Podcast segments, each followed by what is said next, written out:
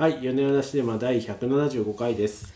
このポッドキャストは映画好きの夫婦が週末に見た映画について語り合う番組です。今日のテーマは、エターナルズです。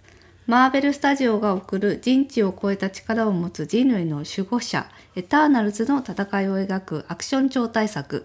監督はノマドランドでアカデミー賞を受賞したクロエ・ジャオです。なんか難しかったですね、難しかった、これ。人も多いし、また用語がまたいちいちね。いちいちカタカナがね、覚えられんアリシみたいな。ャムはこれで、セレスティアルズがこれで、みたいな難しい。難しい竜の時も思いましたけど、はい。なんかこういちいち設定名とかが難しいですよあ、ね。右横に出ててほしい。解説がね。あるぞととは。セレセレスティアルズとはみたいな。ね確かにもうちょっと脳脳が劣化してるのか飼いならされているのかそんくらいじゃないとついていけないですね。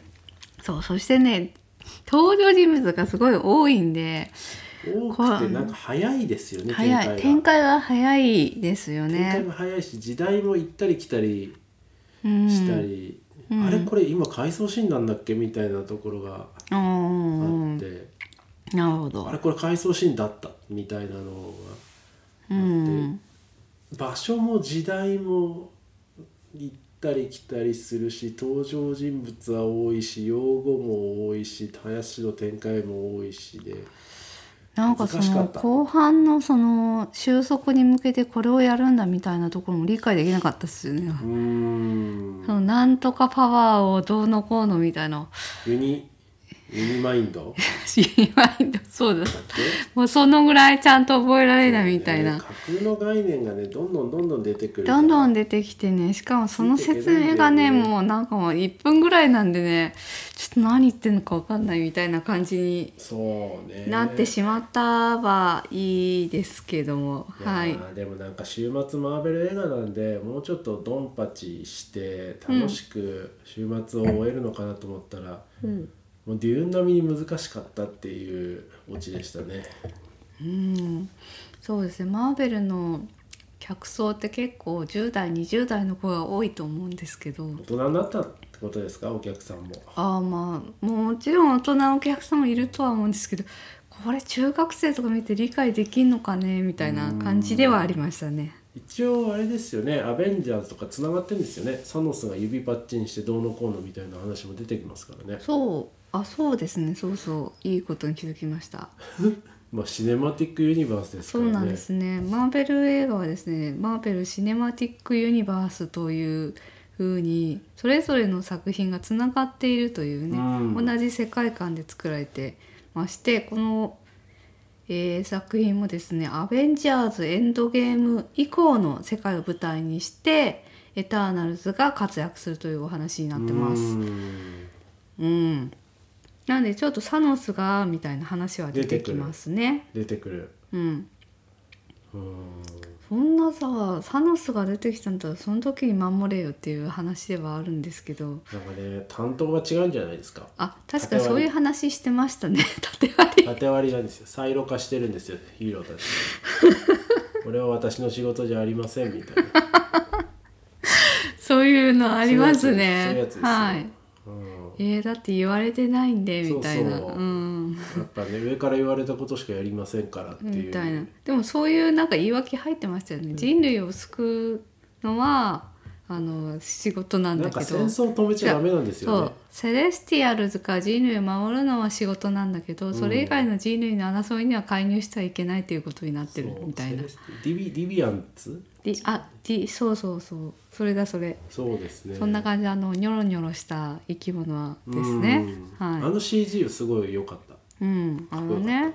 仮面ライダーとはやっぱり訳が違うなと思いました毎回仮面ライダーをバカにしてるような発言をしてますけど仮面ライダーを我々は愛してますよ。愛してます愛してはい。ます、今週もちょっとね急展開で面白かった。よ、ええええええはい。ええはい。まあというふうになんかむ難しい。もともとの関心としてはあのノマドランドの監督なわけじゃないですか、うんうん。そんなことできるのかなと思いまして。そうそう、マーベル作品でそうですね。またなんか結果としてよくわからない出来上がり仕上がりになりましたねこれがまた。うん。まあ結構その映画ファンの関心っていうのは割とそこですよね。あうのんもうなんか真逆なんですよね。そのノマドランドっていうのリアリズムでこう人間をこうじっくり追うみたいなヒューマンドラマで、そうですね。でこう自然の中で佇む人間たちを描いているわけ。風景で語るみたいな感じですそうそうそう。なわけで,、うん。で一方マーベルっていうのはもう CG バリバリでももう。うドンパチドンパチみたいなね。あれもずっとグリーンバックの前で演じてんじゃないですかね。俳優たちはね。うん。まあそうかもしれないですね。という感じで果たしてクロエ・ジャオがそんなマーベルの作品なんてできんのかみたいなな感じで。んで選ばれたんでしょうね本当ね。それがねあのねちょっとその経緯をウィキペディアで 読んだんですけれど、はいウィキペディはア情報によると、ノマドランドを撮る前から監督の候補に上がってたらしいんですね。なんかその時にプレゼンを何人かの監督とかにさせた時にクロエ・ジャオがダントツで良かったらしくて、でその時にそのマーベルの人たちが何としても彼女に撮ってもらうんだみたいな感じで。でその頃からやっぱり才能があるっていうのがもう分かっていたみたいなんですようね。んでまあ社会派寄りにしたかったっていうのとマッチしたんですかねまあうんっていうのもあったし新しいマーベル映画を作るんだっていうところのビジョンがちゃんとこの人だったらやれそうみたいな感じがあったんでしょうね。うーんというわけで特にそのノマドランド人気で彼女にしようっていうふうに決めたわけじゃなくてそのずっと前から話が進行していたっていうことを読みました。そうなんだというわけでだいぶマーベルの人たちは見る目あるなみたいな感じですね。あそういうそういう結論になる、うんうんでもこのどどうどうなんですか？もう工業的には成功ちゃんと受け入れられてるんですか？この作品は。まあまあだと思いますね。ね。爆発的大ヒットではないですけど回収はできてると思う。つまりこう難しいのはこういう割と社会派要素が入りうん。で社会派的な監督で、こうエンタメのお客さんもなんかいまいちすっきりせずしかしそういう社会派層はマーベルというだけで見に来ないみたいなそういうかわいそうな、ね、扱いになっちゃいそうな感じがちょっとしました。なるほど。うん。うん確かにこれはマーベルを期待して見に来た人には難しすぎる感じはしましたね。ハード SF が好きな人にはいいのいいんですかね？もしかすると結構そのねなんかこう人類人類を守るけれど人類同士の争いには手を出さないとかってちょっといわゆるハード SF 的な感じがするんですよね。うーんそうなんだ。うんなんかそういうね制約条件があってロボット三原則みたいな。ちょっと違うけど。はあ。まあそうですね。なんかその決して面白くないわけでもなかったっていうか旧大点と言っていいんじゃないのかみたいな。なんという上から目線。そうですね。あれだけお金をかけて旧大点と言っていいんじゃないかってこんな。なんかもうこれはクソだみたいにクなほどではなない。ねそうですね。思わない、あの傑作だとも思わないけれどそうだもな。うん。そうですね。はい。なんでうん。あの特に。期待値の持ちようなのかなそうかもとしれない。うんあの光がくるくるくるってなるところかっこいいと思います。やっぱり映像の作り込みとかやっぱすごいいいですよね。すごいですよもいうやでもすごいいいんだけどそれがそのクロエジャオ的な良さかっていうと普通にマーベル的なうん。ガーディアンズ・オブ・ギャラクシーとかと同じような感じの良さですけどね。そうですね。まあ唯一あクロエジャオっぽいっていうのはやっぱり風景描写ですかね、まあでもどうですかね。結構人工的な感じしましたけどね。あそうですか。あの岩の前とか。ああねえそういうとことかは彼女っぽいなっていう感じがしたのと、あとこううーんまあその従来のマーベル作品のファンには物足りないって言われちゃうかもしれないですけどぱぱりそのスーパーヒーローっていうか神なんですよねこの人たちはスねーパーヒーローっていうか神なんですよね この人たちはねっていう。なんか意味わからん。いやあのセナっていうあのアンジェリーナ・ジョリー演じるはい。はい。はい。はい。戦いの女神みたいの出てきますけども、うんうん。なんか要するにそのいろんなこう文文明で神とかいうふうに崇められていたキャラクターを少しずつ取り入れてるんですよね。うんうんその超人的な力っていうの。を。うん。でそうあの空を飛べるイカリイカロスがイカリスになってるとかね、うん。そういう神話の中に出てくる人たちまあそうですねがギルガメッシュとかね。キャラクターそうそうになってるわけですよ。うん。ううんん、その辺でえっ、となんかこの性質差といいますか。ほう難しい感じ10の人揃ってね。あそう10人揃ってやってきましたみたいな時にもなんか降り立つ姿がこう静かな感じまあ確かにねアイアンマンが真ん中にいてハルクがいてみたいなのとはまるで違いますね。かガチャガチャしてないっていうかねうん。こう統一感あったんでその辺のね。はい美意識みたいなのはその彼女のところがお彼女の力が大きかったのかなっていうふうには思いましたね。なるほどね。はい。まあその実際ドンパチ始まればねこのアクション監督が別にいるんだと思うんで、そうなのか。そうか。うん、結構仮面ライダーもそうだよ。うん。まあはい。特撮は特撮部分でまた別の人がみたいな。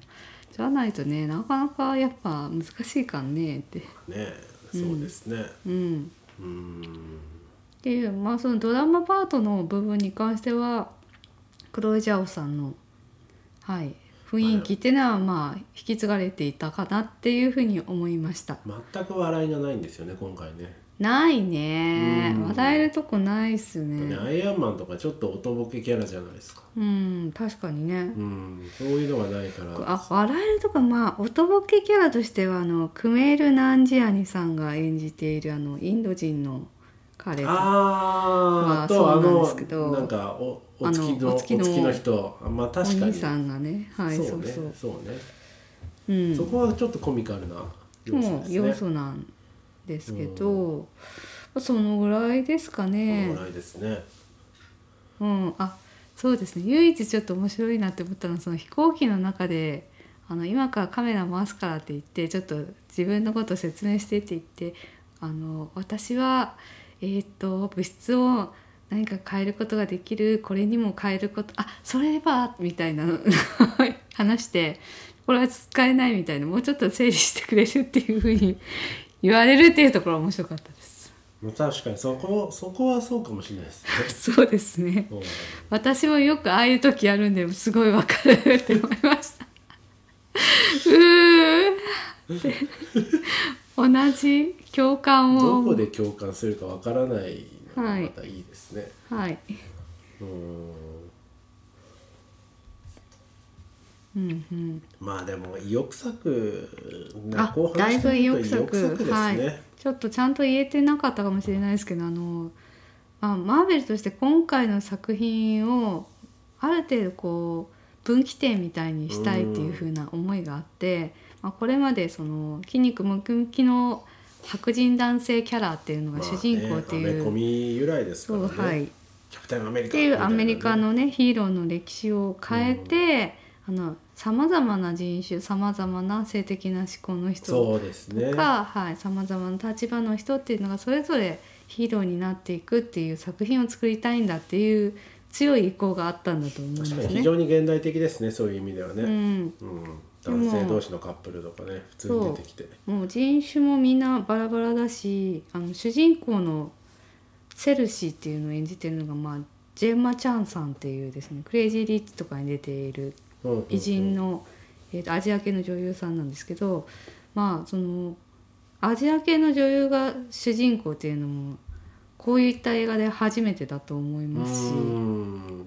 うん、まあブラックパンサーとかそういうなんか意欲作は過去もあった気はしますけれど、うん、もうあったんですけど。まあここまでね。そう。ここまでこう明らかにこうね、うん。多様性を意識してきましたみたいなね感じのまあ、作品は多様性を意識してきました感ありますね。ありますね。ちょっとうん、鼻につくぐらい多様性が 溢れてますよね。そう。ファストスっていうそうですね。はい、ちょっとテック系のヒーローがいるんですけど、うん。まあ、ファストスなんかゲイで、うん。まあうん。男性同士で家庭を持ってるっていう設定なんですね。うん。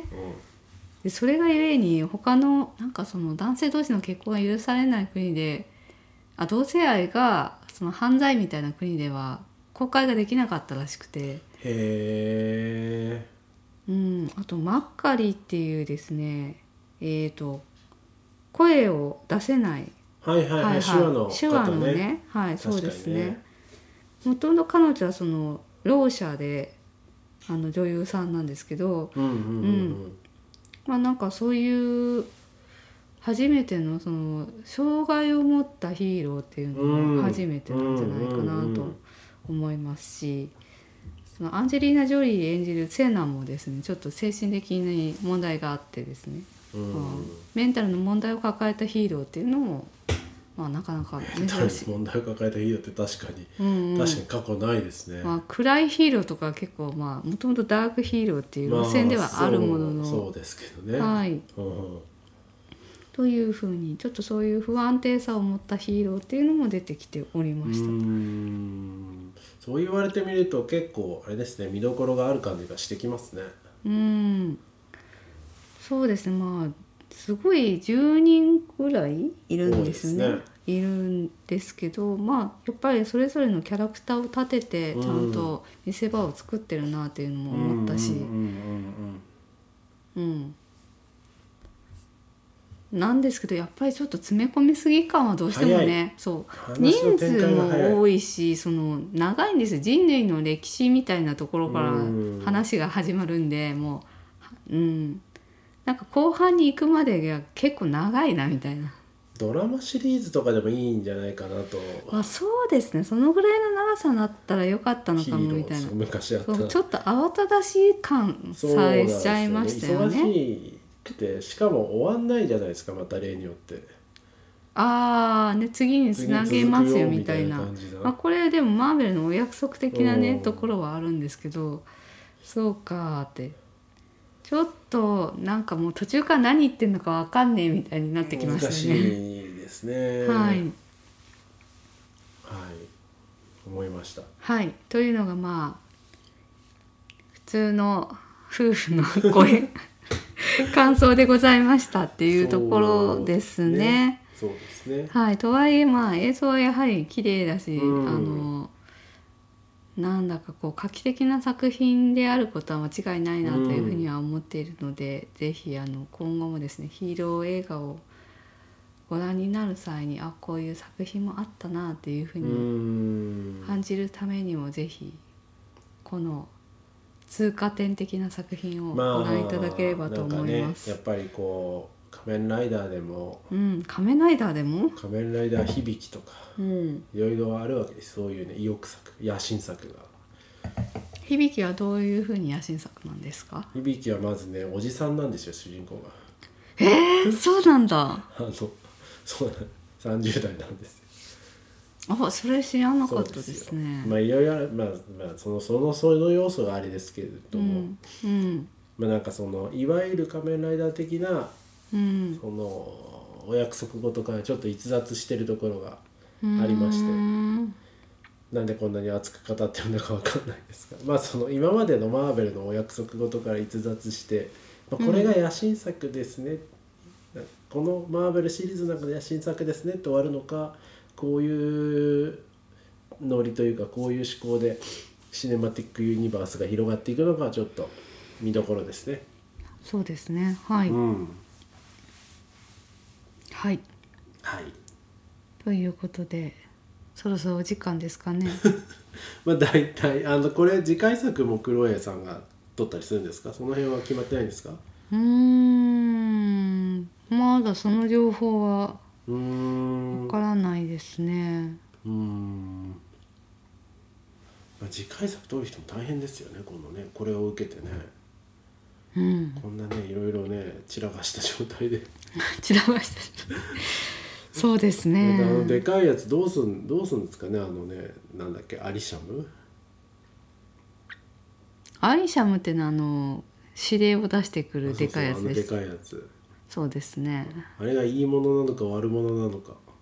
えー、うんまあそれもいい問いですね、うん。あのものによってはいいものだしその、うん。地球全体のことを考えたら悪者だよねみたいな、そうですね宇宙全体のことを考えたらいいものだよねっていうそうですねじゃあちょっとそういうあれですよね板挟みになってるんですよね普通に今いいもの悪者って言いましたけどいいものっていうのはうちの息子がですねね悪者の対義語として使っている、うん、とてもいいなヒーローのいいものって言ってます。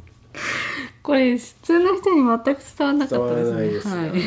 あのいいと思うんですよ いいもの。いいもの確かに画期的だなって思いました。最初に息子が聞いた時、うんそうだなって。しかもね保育園の会話を見てるとねみんなそう言ってるんですあ、よ、いいものって言ってうん、ます。通じてるうん、通じてる。不思議ですね悪者といいもの。うんそうですね。いい子悪い子だもんね。そうですね、うん。いいものでいいと思います。善玉悪玉はちゃんとね両方あるんですけど悪者という用語は片面しかなかったですからねそうですね。これでねちゃんといいものっていうのが できたっていうのはいいと思うんですようんうんはい、という脱線しましたがまああの非常に難しいですがちょっと皆さんも見ていただけるといいんじゃないかなと思いますはい。